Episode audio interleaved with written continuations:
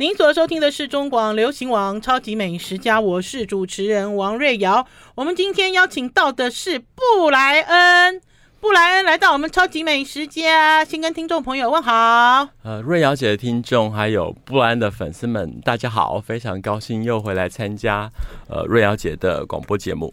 好，布莱恩是布莱恩，好好笑。布莱恩来到我们超级美食家，给我带了一个礼物。哎，布莱恩你自己告诉别人，你干嘛送这个给我？因为上次在上那个瑞瑶姐直播的时候啊，他就突然间不晓得他的手机该怎么放，然后最后就只有挎在一个，我知道当时是面包还是什么剩。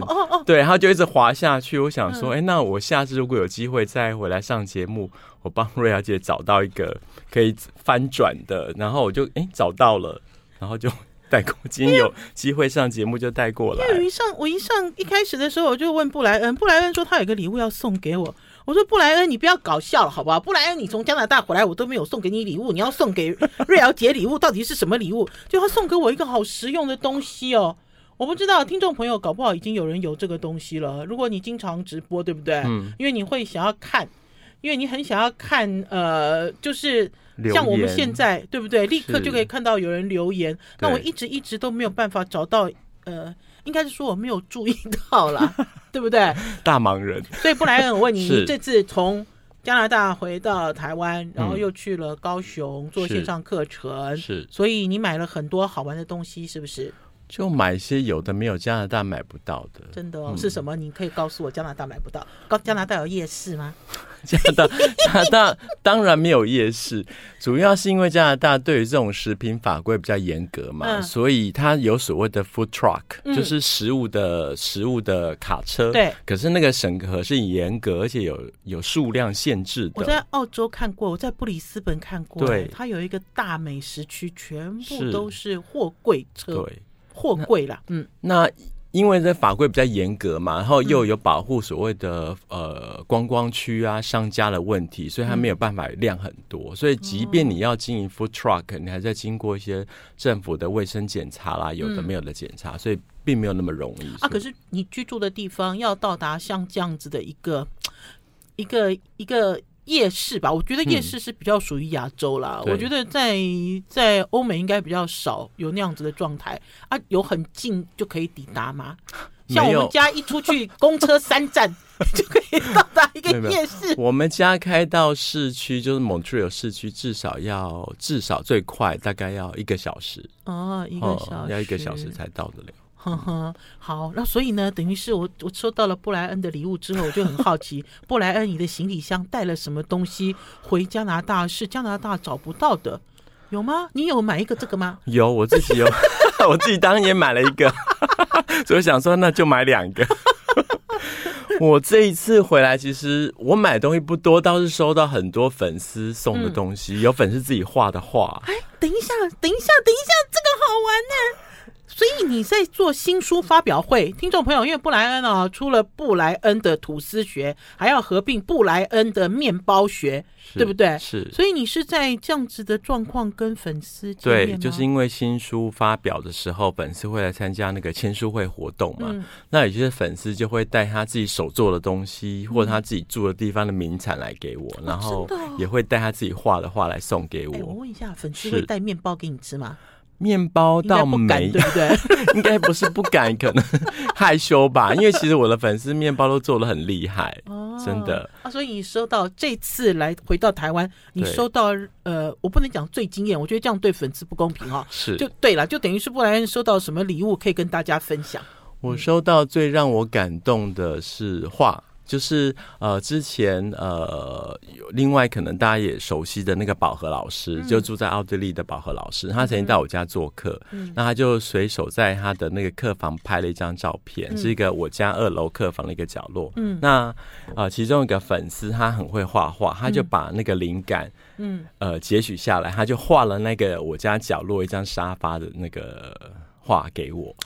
哦。然后同时我在好多，因为我曾经开过一家呃短命的咖啡馆嘛，九个月的咖啡馆。那那时候我有曾经拍过一张穿厨师服的照片，嗯，然后他就把那个我穿厨厨师服的照片结合了我家外面那个景观，画了一个下雪状态的布莱恩，所以就画了两部，一幅是油画，一幅是应该是粉彩画，送给我，让我非常的感动。我说这个我一定要带回去。同一个粉丝吗？同一个粉丝，我、哦、他好有才。哎，等一下，布莱恩没有带来哦，布莱恩那个照片。有放在你的手机里，可以借大家分享一下吗？等一下，我没有，我没有拍到那个照片。哦，他没有拍到，没关系，我们会请布莱恩回去再拍，我们来给大家看。就等于是这个粉丝很用心哎，是，哎，我上次哦，上次哦，布莱恩哦就有结，就等于是热情的邀请我去加拿大玩了。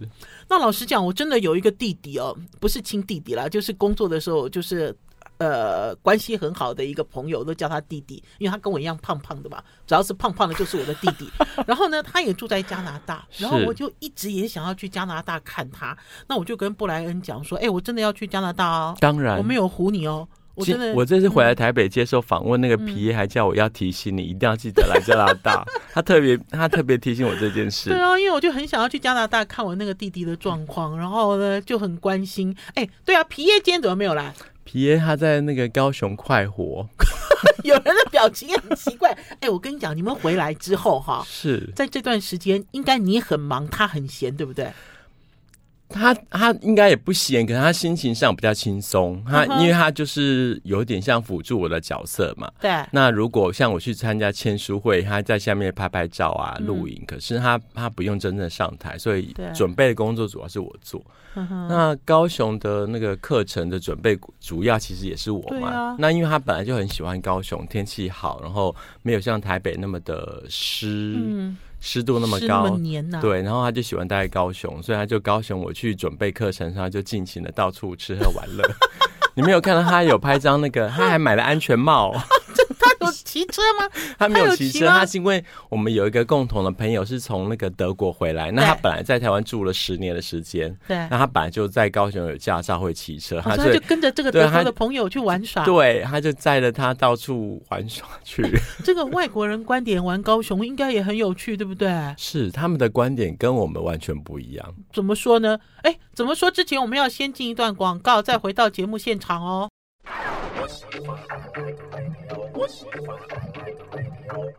您所收听的是中广流行网《超级美食家》，我是主持人王瑞瑶。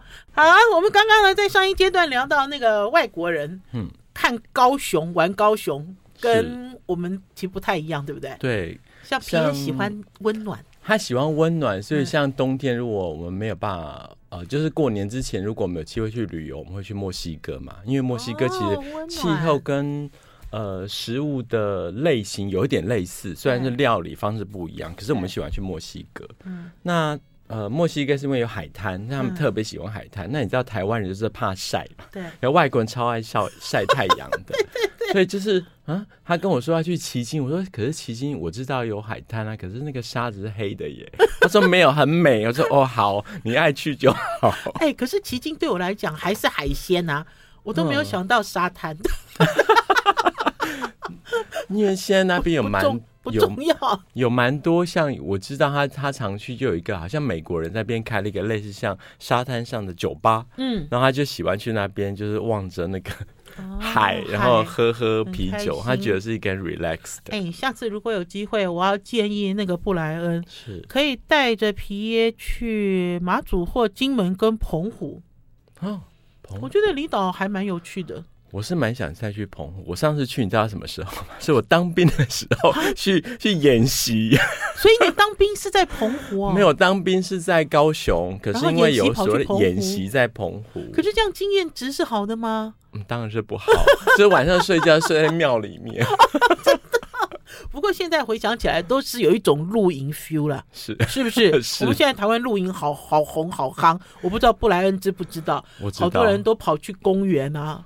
然后还是高山的路边呐、啊，是就是你想象不到的地方，大家帐篷一拉，就开始露营了。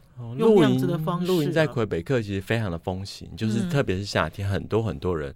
像我们自己，我们自己家就在山上嘛，那我们那附近有一些露营的营区也是有人。嗯，可是我觉得那个地理的大小，就是环境是不一样的啦。加拿大很大啊，就是至少你不会跟别人很近，就是你跟别人的帐篷是有 有距离的，不会是紧靠在一起。可是我觉得这个都是因为新冠。所造成的一些一些现象了。现在大家如果可以自由出国了，可能大家就不会那么疯露营。我觉得都是这样子啊，对，对不对？这也是。然后还有了，这次呢，你回来之后呢，也是因为呃，中间新冠都没有回台湾。除了你们家皮耶玩的很开心之外，台湾有改变吗？我觉得没有明显的改变。嗯，那主要是我自己觉得，因为可能。特别是新冠期间，在在那个山上安静久了，所以我就觉得，欸、台湾噪音感觉变大。我自己感觉，哦、我就觉得那个环境的声音变让我变得特别的敏感。呵呵嗯、啊，你回来这几天习惯了吗？习惯了菜市场，习惯了三个人在一起就是菜市场了吗？习惯了。其实刚开始第一个礼拜有点煎熬，就是晚上睡觉就被那个窗外的呼啸过的摩托车吵醒。那现在已经麻痹，渐渐渐渐麻痹。实在很好玩的，因为呢，布莱恩这次来到，这次回到台湾要做线上课程了，其实也是匆匆匆匆来去。嗯，对，因为其实谈了很久，因为可是因为还是有很多细节，有时间上的问题啊，课程内容当时是没有完全决定的。嗯，那真正真正决定是等到我回到台湾，嗯，才完成了签约，然后才往下走这个。后面的行程，嗯哼，哎，布莱恩，老实讲哦，布莱恩的创业之路，目前为止，你觉得自己是顺利的吗？我觉得我的运气是好的，嗯，就是在。六呃五六年前，那时候 YouTube 其实已经有一点点困难了，因为更早期的 YouTube 要成功是很容易的，嗯、就比较少商业置入，比较少所谓的网络经纪公司的、哦、的干预。那其实我个人创作啦，对个人创作很很个人，就是你的才华够好啊，嗯、然后你的呃内容够好玩，你就可以就被看见。嗯、那我刚好在那个尾巴的时候进去，所以我。我很幸运的，刚开始的时候有比较得到比较多的关注。嗯，那我后来慢慢很多人因为可也许是看到我或看到其他 YouTube、嗯、开始拍影片之后，嗯、我通常看到他们就拍了三个月、六个月后就放弃，因为那个流量一直做不起来，你就会灰心嘛。嗯，嗯哦。真的吗？真的。哎、欸，我流量一直都做不起来，我也没有灰心啊，因为我会把 YouTube 当做是我的资料库。是，我一直都很希望，就是我也一直都在鼓吹这件事了。我觉得生活的点点滴滴需要被记录，而且其实记录的是真实的，嗯、并不是演的，还是假的，哈，是虚构的。那所以我觉得每一个人的人生都值得被记录。而且现在手机好进步，你记录我，我记录你，其实都很方便。以前没有那么简单呢。你看，对，当时 YouTube 的成立的初衷，不就是拍摄自己生生活周到事，而不是经过特意剪接的？嗯，那大家假表演不是？对，大家看到可能哦那样子也可以红，之后你就会有想要红的心态，你就会很关注这件事情。那反而你你的关注没有办法获得相对回馈，不管是流量回馈或现金回馈的时候，你就会有比较大的那个打击。我懂啦，因为其实哦之后呢 YouTube 频道，大家会把它变成，就像我跟呃布莱恩在聊，我说你的创业之路怎么样？因为老实讲，YouTube 就是布莱恩的频道，是，就是你赚钱的呃一个平台，是。然后 FB 应该现在没有，对不对？FB 好小气哦。F B 小气死了！你在 F B 的那个他的收入其实靠有点靠靠粉丝的订阅，就是粉丝可以订阅你。那我我是不清楚后面订阅是多少。没有粉丝还可以给你星星啊啊对对不对？就是如果我上传一些，尤其是影片啦，影片它会有什么赏星，好像打赏的制度。对。可是我觉得大家都没有习惯，就是他没有。还是说台湾人没有打赏的习惯？台湾没有这个习惯，而且这个、嗯、这个 function 跟 idea 其实是从呃，就是大陆那边开始的，然后 Facebook 就呃模仿了这个商业模式，然后很冷漠嘛，就他打赏也好冷漠，嗯、不像那个中国大陆又可以赏游艇，可以赏飞机，哇哦，就是赏鲜花，这个都已经是小 case 了。我们先休息一下，进段广告，我都还没有收过游艇的。没有啦，我没有在中国大陆有频道。我们先休息一下，再回来。I like 103, I like radio。我是王瑞瑶，您所收听的是中广流行网《超级美食家》。不知道听众朋友，你们有没有去？YouTube 频道去订阅布莱恩的烘焙厨房呢？我有诶、欸，我有订阅布莱恩呢。自从几年前来到我们超级美食家之后，我就有订阅他，我就有关注他，因为布莱恩算是我的网络导师。不敢，我也是因为看到了布莱恩，好，就跟很多人一样，我看到了布莱恩怎么样一步一脚印去经营他的频道之后，我自己才。慢慢慢慢也才认真啦，否则的话，我以前拍影片都只丢 Facebook，然后 YouTube 有没有都没关系。然后渐渐渐渐，我逐渐发现，呃，Facebook 找不到。是你有没有发现？对，Facebook 在那个 Organize 的那个上面是很混乱，它是直线型的，找不到。然后甚至我透过 Google，我也找不到我在 FB 里面。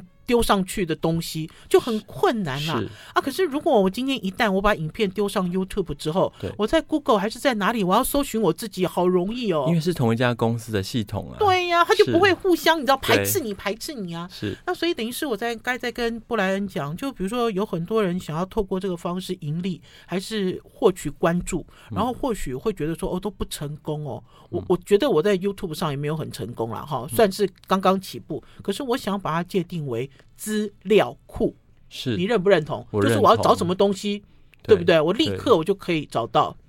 其实你会发现，很多在呃 YouTube 上面爆红的，并不是刻意经营的，嗯，可能是他是呃某个旅游，或是突然上传一个他家里的什么事情，啊、然后突然那个事情被关注，对啊，其实并不是刻意刻意经营的，虽然也是会红啦，嗯、可是。呃，不长久。好，那我现在问布莱恩，嗯、你现在其实，在 YouTube 里面点阅率最高的还是那一个呃柠檬塔吗？变了，变了，真的假的？变了？没有想到最红的竟然是那个香蕉蛋糕啊！什么时候？什么时候被追上的？大概是两年多前，就那个香蕉蛋糕、香蕉棒蛋糕就被就被。呃，就变成第一名了，而且中间还差了大概二三十万的点阅率的落差，这么多，啊，柠檬塔退居第二。等一下，那我要问一下，好，布莱恩，你会研究？就比如说，很多人都会跟我讲说，廖姐，你要研究你的后台啊，大家喜欢什么东西，你就要去拍什么。可是我觉得这对我来讲不重要，你会研究吗？不会。我香蕉棒蛋糕是刻意丢上去的吗？不是，它是在我，它算是我很早期、很早期就会做的一道。点心，那我想说，它做起来很简单，拍起来没有很难，所以我当时就拍了。反而是那个柠檬塔是当时虽然拍的技术不好，可是也是花比较多心思。对，那。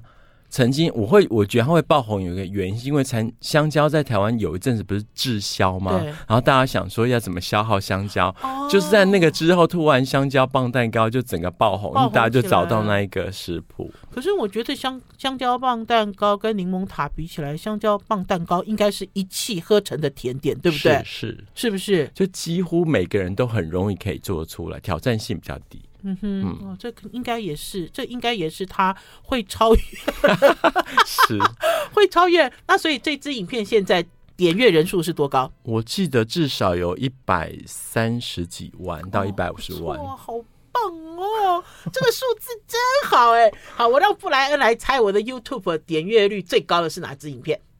最高跟布莱恩刚刚讲的哈，其实是不谋而合。我几年前哦，过年的时候回去拍我的阿金炒米粉，也没有哈打灯，暗暗的厨房，然后我阿金哦顶着一个米粉头，哈，因为她就是很传统的妇女，她会烫头发，烫的跟鸟巢一样。然后过年的时候，她就在那个暗暗的厨房里面给我炒米粉，因为我们每每年回去阿姑家，阿金都会炒一个很好吃的炒米粉，是，所以我就是拿手机，连自拍棒都没有哦。我就拿这样晃晃，你知道，就晃晃，而且都没有剪接，因为片太长了，我就直接就上传到 YouTube，对，也是破一百万人哦，哇，而且可是问题是那时候我还没有开启盈利模式，可惜了，可惜了。你看，哎，布莱恩，我问你，假设我开启了营运模式，这一百万可以给我带来多少收入？你你要讲到让我晚上睡不着觉哦，快点。一百万哦，我，我想，我想一个月一个月几千块有吧？让我痛，美金哦，啊，美金哦，是不是？美金应该至少有两三百块，不止啦！我现在我的这个影片哦，哦我的影片点阅率累积是不是？累积啊，累积哦，应该有几千块美金有，你知道吗？我心痛哦，我心想说，我那个时候都还没有开启盈利模式，可是就像布莱恩讲的一样，我觉得 YouTube 应该就是要记录很真实的东西，对不对？对。对他后来慢慢变成是由经纪公司在操作，在操作。然后你没有经纪公司，你想要红你也红不了。对，那大家就会觉得好像我要变成网红，虽然我很讨厌这个字，所以你想要变成网红，好像你就必须加入经纪公司，后面会 promote 你。因为的确也有经纪公司，也有一些公司以这个为名。在你知道，在兜生意的确有哦，是。养了蛮多所谓的网红，哦，可是他们抽成很高，呵呵。他们抽成大概是呃六四，就是他们至少会抽掉你四成。哦，哎呦，我这样子我感觉怎么自己像林志玲啊？林志玲的抽成应该差不多也是这样。的，是不是？是我反而觉得啊，应该要保留这个呃所谓的 YouTube 或者是 FB 这种个人创作的空间啊。我觉得有一个质朴的感觉，这件事情才是正确的嘛。没有错啊，对不对？嗯、那我想要偷问一下布莱恩，布莱恩，你平常在 YouTube 有追踪谁吗？我平常在 YouTube 我有追踪的都是国外几个比较有名的。那个甜点大师，你是为了要工作吗？而不是说真的很喜欢他，然后去追踪他吗？我是真的很喜欢做面包跟做甜点，现在甜点比较少。我是真的很喜欢做面包。那我想要知道，说我所了解的面包跟。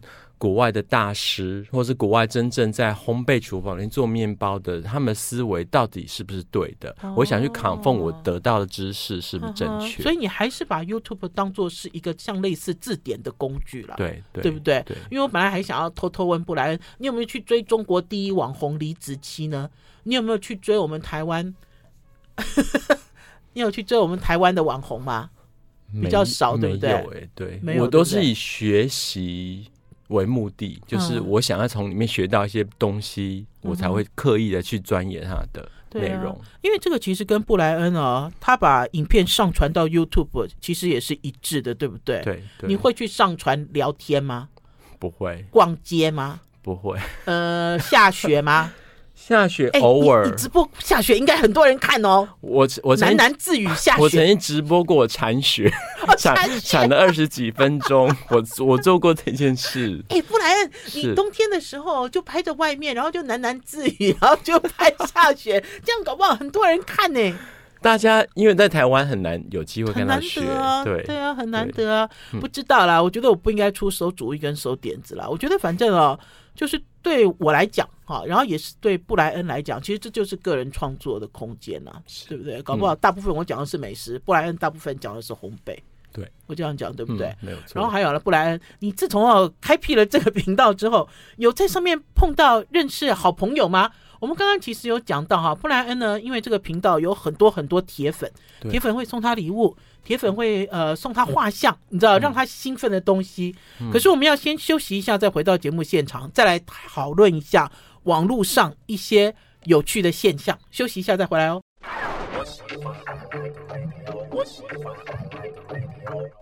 您所收听的是中广流行网超级美食家，我是主持人王瑞瑶，今天邀请到的是布莱恩。来，听众朋友要追布莱恩哦，我来告诉大家，不就是 no 不哦，不是那个，不是那个很帅的那个，有没有？那个不是 no no 不的哈，来就是一个草头来，恩呢就是一个口字，嗯嗯恩，布莱恩，布莱恩的烘焙厨房，所以大家呢可以到 Google 去搜寻。就可以搜寻他的 YouTube 频道，还有可以搜寻到他的 FB。当然，我相信喜欢做烘焙的人早就是布莱恩的粉丝了。嗯、好了，布莱恩，你现在你现在你的粉丝有多少人？呃，YouTube 大概是二十五万多。嗯嗯嗯，其实不算多也，二十五万多就就频道经营的时间来讲算少的。不会，我觉得专业很好啊。你你也可以那个啊，布莱恩，我刚才有讲啊，看学跳舞。嗯 我想说，可能搞个裸体厨师出现，那个点阅率会比较高吧？也可以啊，搞不好你脱光光，然后就穿一个那个，你看我原来出手穿的那个衣不蔽体的一个什么东西之类。好了好了，不要再玩了。我要问一下布莱恩，要这么经营啊，二十五万、嗯。我记得那个时候布莱恩第一次来上我节目的时候，我就有问过布莱恩了。我说像这样子的经营频道可以糊口吗？现在可以糊口吗？现在不行。就是如果你要从整个生活来看，其实你必须要有其他的收入，譬如说呃写书有写书的版税啦、嗯，然后其他我曾经开过那个实体课程，就是、哦、呃全。就是呃那时候有从英国啦、香港啊、台湾到加拿大上课，我开过一次这样的课程。等一下是什么时候？好好玩哦！二零一九年的时候，我开过一个一个礼拜的那个实体课程。大家想要去加拿大一边学烘焙一边度假一边看布莱恩，是这个意思吗？是我们那时候就租了一个专业的烘焙教室，然后大概有十一个学生来上我的课。英国、台湾有英国、台湾，好，然后有澳门。澳门哦，嗯，都都来那个加拿大上课。哇，你们怎么那么疯啊？比我还疯哎！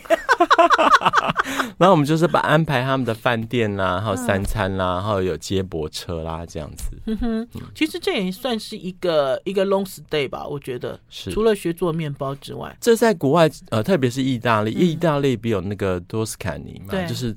很多其实当时就是庄园式的体验，就是可能有些厨师他会有粉丝，他的粉丝就会到他的庄园去体验一些呃意意式料理。那我们最原我最原始的概念，虽然我没有办法这样做，可是想说至少可以安排，就是在这个礼拜我们可以参加一些呃 local 的活动，譬如说呃枫糖季的枫糖浆的活动啦，或者是呃其他的体验课程，然后来上我的课，有点像是。一边旅游一边学东西，很好玩啊！这很好玩。泰国也有，对，我应该是讲说有历史，就是有一些历史的背景的一些城市，他们都可以这样做。其实台北也可以这样做，台北也可以一边学一边看一边玩，然后居住在这边。这是一个完全不同的旅游体验。你没有带他去你的烘焙室吗？他们有来我们家吃饭，对啊，我就很想要去你那个拍 拍片那里，可以来来了，我们就一起来现场直播。所以就是不是，所以课程里有有这个对不对？有课程有安排他来我们家吃饭这样子，有啊。等于新冠结束告了一段落之后，你会继续开这样子的课程吗？有，我今年会在我家的厨房开小班制的烘焙课程，可能是一个连续可能三到四天的课程。那呃，行程他们自己安排，那我会推荐他一些我们 local 的饭店，因为我们家是在滑雪场附近，所以很多很多的饭店。嗯，那我们可以推荐给他饭店，让他自己选择饭店，然后每天就是把他带来我们家，连续三天或四天的课程。嗯，还有啦，布莱恩，像会 follow 你的人，现在都还是华人居多吗？是，有外国人吗？在上课的时候会出现阿多啊吗？有，可是他们他们。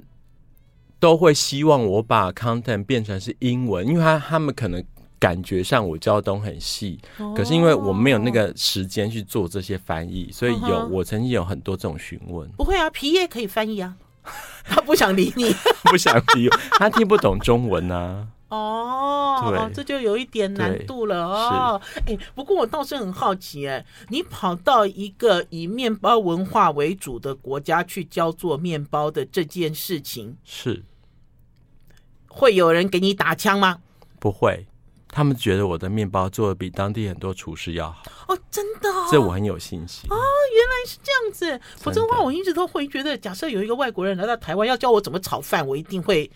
不相信他的炒饭比我好吃，类似像这样子的想法。我刚开始的时候，其实我有这个心理障碍，嗯、就谁要谁要看一个，或谁要买一买一个，或是吃一个华人脸孔做出来的欧式面包，这不是你从小吃的东西啊。对，所以呢，他们从小吃的东西，所以对我来讲，正统就很重要。所以我去钻研很多。嗯很多很多国外到底什么是正统的做法，我会就很 care 这些，因为我自己不是从小吃这个面包的，所以我会更 care 这个细节，到底怎么样才做才是对的。好，举一个实例，什么面包让你钻研再三，然后非常有信心？我觉得就是妈妈的味道。我觉得应该就是棍子，棍子是看似简单。对，baguette 是看似简单，其实是又最难的。baguette 才不简单呢，听众朋友，在台湾要吃到一个好吃的 baguette 太难了。对，因为因为棍子要做到好，就是你的第一个，你的发酵功夫掌握要好，因为就过与不及都不好。所谓过，就是说你呃进烤箱那个裂口就裂不开，因为已经过头了。嗯、不够的话呢，里面的气孔又不够好，嗯、然后再来就是烤温的掌控。那这些这个其实 baguette 花了很多的功夫。步，到一直到去年才真正，因为虽然我在写那个面包学的时候，那时候已经做的 OK 了，嗯，可是我发现我还可以再更好，所以我在呃去年我钻研的比较多，花最多时间是 baguette，我 baguette 光失败，我记得。至少做十四次，十四次，try 的十四次，各种可能性，不管是用什么方法，要不要石板，要不要蒸汽，嗯，然后到底要留多少的孔隙，各式各样，各式各样的条件，终于终于让我找到，哦，原来是要这样子。它出来的那个温度啦，状态才是对的。哼哼，我记得上次啊，上上一次啦，布莱恩有来到我们超级美食家，就在聊一些东西了。嗯，我还记得用热热的石头，对不对？对。那个时候问了布莱恩一个问题，就是如果我家用烤箱，可不可以突破家用烤箱的极限的时候？是。所以呢，在那个时候我就知道，布莱恩其实你是在加拿大做了一个实验室。对，有可能是网络上看到的，还是平常书中看到的，还是别人告诉你的经验，你都会把它拿来实验一遍，对不对？没有错，对。譬如说那时候我看到有一些是呃放呃热毛巾，就是沾水的热毛巾进去，对，要蒸汽。我试过。不 OK，然后我就一直在试各种可能性。嗯、虽然我后来实验石头这件事情成功，可是它中间还是有一个落差。那我一直在想，我一直想不透为什么我是完全照着做的。我也很相信当时我看到那影片的真实性，可是它出来做不出来，做不出来。最后我才发现我的问题是在于我留下那个 baguette 到上面那个热循环空间太大了。你这样，你讲整个空间，整个空间太大了，所以你我当时在调整的时候，就是 我把整个那个耐高温烘焙室调到最高点，嗯、然后把那个热蒸汽很接近，就是强迫它在小的空间里面做热循环才成功的。哦，哎，听众朋友你就知道，烤面包这件事虽然很愉快，可是你要烤出一个非常完美的面包，这中间的过程比你想象中难得多。好，我们要先休息一下，进一段广告，再回到节目现场。I like 我是王瑞瑶，您所收听的是中广流行网超级美食家。我们今天邀请到。最近回到台湾，然后呢，开线上课程的布莱恩来跟大家聊他的烘焙之路。听众朋友呢，直接可以上 YouTube 或者是 FB 去追布莱恩的烘焙厨房。不是 no，是不要的不哦，哈，布莱恩来是一个草头的来，恩一个口，再一个恩惠的恩。我们刚才在上一阶段跟大家聊到很多。呃，在网络创业也好了哈，还是实际以烘焙为业也好，布莱恩都是一路走来，一路走来，你都没有后悔哦？没有，我觉得我很意外，自己在 我我以前在台湾根本不会料理，什么都不会，我没有，我也自己也没有想到我到国外会去做烘焙这件事情，连想都没有想过。那你当初？然后我很讨厌在镜头前面，所以我又强迫自己站到镜头前面去做这件事。可是我觉得布莱恩你很勇敢呐、啊！我上次就有跟布莱恩讲，我说布莱恩这次回到台湾，跟我第一次，第一次是几年？三年、四年前？四年前？四年前采访的布莱恩都不一样了，布莱恩整个人都开了。有有，我没跟你讲？有，你看说我眉头对眉头都开了，你知道都不一样，整个人变得好 happy 哦，好快乐哦。嗯、可是布莱恩。你以前是做什么的？我以前是做广，我在国际广告公司做那个数位行销，呵呵做广告行销。所以你自己就是行销高手啊？可以，可以，可以这么说。但是我我会了解所谓的消费者心态 study，、嗯、然后或是像我我学进到那个 YouTube 平台或进到数位平台之后，嗯、我就会去了解到底。消费者或者观众在想的是什么？所以你真的有研究，我真的有研究，而不是傻傻像我这样傻傻的丢影片。对我都是。就是我都很呃，很我们我们很随性。大分法就是说，女性的观众跟男性的观众的出发点是不一样的。哦，所以你要知道你的 content 是做给呃女女性观众看，还是做给男性观众看？那我当然是以女性观众为主，因为大部分料理烘焙女生做的比较多。嗯，那你就知道说，哦，你应该把它做成什么样子，他们才会吸引他。那女生跟男生的观众最大的差别是，女生会有。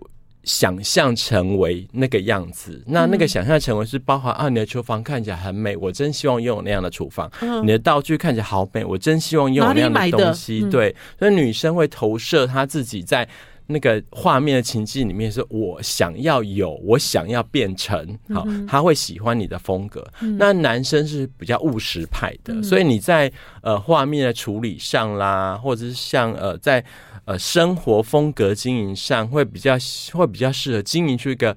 呃，幻想情境的空间，嗯、那这幻想情境也许是你真实的样子，嗯、也可以去人设出来的样子。对，那比较懂一些心理的人，就会自己人设成某一个状态，去让别人想要成为向往。那它也是一种经营网络的确是这样子啊，我看到有很多人实际的样子不是这样子。对对，可是他自己拍出来讲出来的话、啊，你知道，我心里想说，你讲出来的话，你自己都听得懂吗？我觉得他自己也听不懂。可是。就有很多人很着迷啊，是是这样子啊，是哎，还有啦，听众朋友，我发现我的听众朋友有好多是男生哎，所以我的人设到底是男生的喜欢的还是女生喜欢的呢？呃，我觉得我是男生，应该是男生喜欢，就比较务实为主，嗯、就真正有知识的、有很精准的，我觉得。那就是你听众的特性。对啊，我觉得不管怎么样，反正我们都是呈现很真实的样貌啦。就像以前我一开始哦盯上布莱恩，是因为我看到有很多人评论布莱恩说：“哎，他教做的东西我做得出来。”我觉得这个都很好玩。对，因为有的时候在，尤其是在早期看到一些影片都美轮美奂，对不对？对。然后他实际上有的人就说他教做的这个 recipe 不对。嗯。好，我就很讨厌用假 recipe 还是。应该是讲说，应该是说，有可能是他偷藏了一手，也有可能是他的功夫真的不到位，或者是细节没有交代清楚，是是对不对？对，都做不出来。是，可是布莱恩不会啊，布莱恩从头到尾，大家都跟得上，也都做得出来，对，是不是？既然你要拍，你就不要浪费大家的时间，就是人家看你的节目，嗯、他就是要做得出来，不然你做出一个大家做不出来的那个影片，到底有什么用？也没有啊，现在都把骗点阅率。我看，我看中国大陆好多影片哦，都很夸张。他说：“你知道吗？一碗面粉投进热水里可以做出多么好吃？”哦、对对，你你知道那个影片？现在很多这样的、啊，你就你就傻傻的点进去，然后之后你就笑了。笑的原因是因为他那个面粉倒进这个热水里哦，就只有那一幕，就是骗你的那一幕，其实就是烫面啊。对。你看，你看布莱恩的表情，就是烫面。烫面其实是面粉加热水，它是反过来啊。是，它就做一个夸张的效果啊。对，它就骗你的点阅率，它就赢了。嗯，你就给它赚走了。大家都想要说那种在最短时间可以把东西做出来，可是美食怎么可是可能是这个样子？这是不可能的。可是因为啊，所有这也是我持续要问布莱恩的啦。现在大家啊都好流行短影片，我都很头痛。好，因为老实讲，短影片呢，跟我们现在长期在经营的，要给大家知识性、资讯性的影片是不一样。第一，第一，它要直着拍，对。然后第二，它要很短。我，对我，我嘴巴都还没有打开来哦，影片就结束了，时间就结束了，我还没有笑完就结束了。布莱恩，你怎么看这个趋势？我觉得，我觉得这没有办法抗拒它。我也我也曾经想过要如何去拆解我的知识，把它变成是一个系列。就是呃，你专注力缩短了，那我可不可以把我的知识拆解完，然后只要不断重播？他们都喜欢叫重播、重播、重播。就我一直听我听我狂魔的笑声，哈哈哈哈哈哈哈哈，这样子哦。布莱恩受不了了，先休息一下啊！没有了，我们今天已经结束。我们今天在欢笑当中默默结束。不然我问你，你有追上这个趋势吗？有，我有看到，可是我自己在犹豫，我好像做不出这种事情。害 我拍影片，横的拍完又要拍直的，我都快发疯了。好了，谢谢布莱恩来到我们超级美食家，希望有机会布莱恩再回来哦。好，谢谢布莱恩，拜拜拜拜。